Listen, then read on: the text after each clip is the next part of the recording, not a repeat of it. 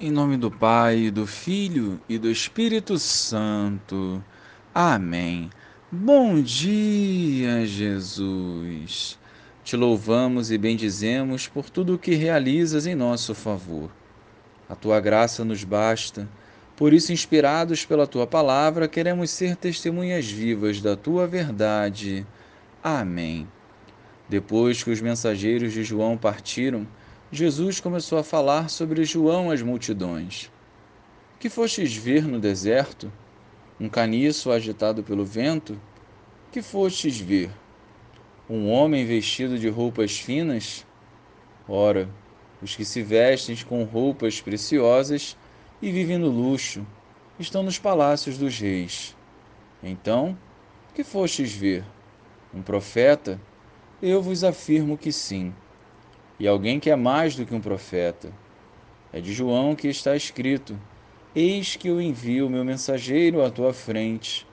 Ele vai preparar o meu caminho diante de ti. Eu vos digo: entre os nascidos de mulher, ninguém é maior do que João. No entanto, o menor no reino de Deus é maior do que ele. Todo o povo ouviu e até mesmo os cobradores de impostos reconheceram a justiça de Deus e receberam o batismo de João.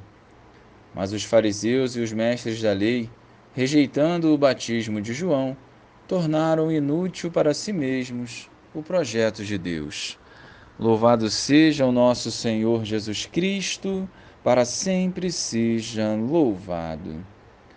Jesus não estava tentando agradar os seus ouvintes.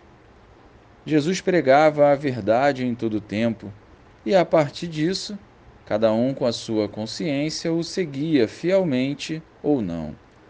João Batista vivia no deserto e correspondia com fidelidade ao chamado do Senhor. Os doutores da lei e os fariseus, tão cheios de si, o recusaram. Nós fazemos a mesma coisa quando rejeitamos a orientação da Igreja e os mandamentos para fazermos as nossas próprias vontades.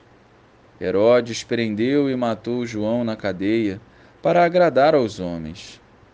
Quantas vezes igualmente agradamos o outro e negamos a verdade que nos salva. A exemplo de João Batista, devemos viver nossa missão de forma plena, com ousadia e coragem, pregando e vivendo a verdade. Isso vai causar incômodo. Muitos rejeitarão, e talvez até amizades sejam desfeitas. Mas vem chegando o momento o qual será necessário discernir e decidir qual é a nossa prioridade. Se Deus e o seu reino não vierem em primeiro lugar, ele não será o segundo e nem o terceiro, mas estará no último lugar. Ou seja, ou Deus recebe o nosso tudo, ainda que seja pouco, ou não ofereceremos nada, ainda que estejamos frequentando a sua casa. Glória ao Pai, ao Filho e ao Espírito Santo como era no princípio, agora e sempre. Amém.